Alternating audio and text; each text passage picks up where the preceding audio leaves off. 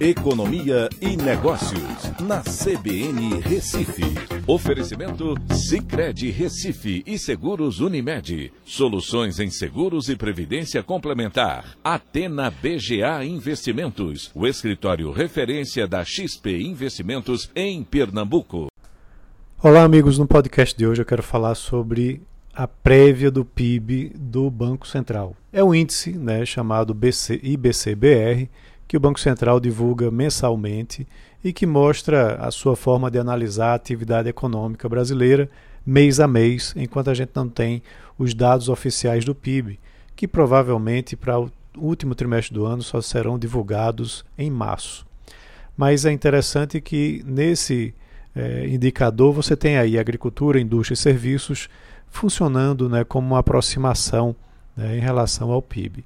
E a notícia é que no mês de novembro a economia cresceu 0,59%, foi a sétima alta seguida, mas quando você vai olhar ao longo dos meses, há um processo de desaceleração dessa retomada do crescimento. Tanto é que no mês de outubro houve um crescimento maior, de 0,75%, e ambos os crescimentos foram muito abaixo do que aconteceu né, lá para o mês de junho, né, quando você teve um crescimento de 5,32%. No acumulado do ano, a gente tem um uma queda de 4,63%. E quando você olha em 12 meses até novembro de 2020, é, houve uma queda de 4,15%. Esses números são interessantes porque é, o Boletim Fox indicou que 2020 deve terminar com a queda de 4,37%.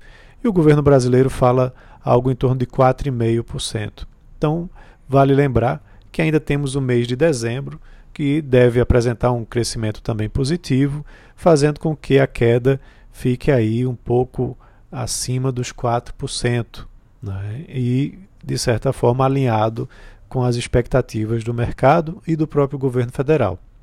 É, e esse número é muito mais positivo do que a gente tinha lá no auge da pandemia, quando se falava de uma queda entre 6% e 9% do PIB brasileiro.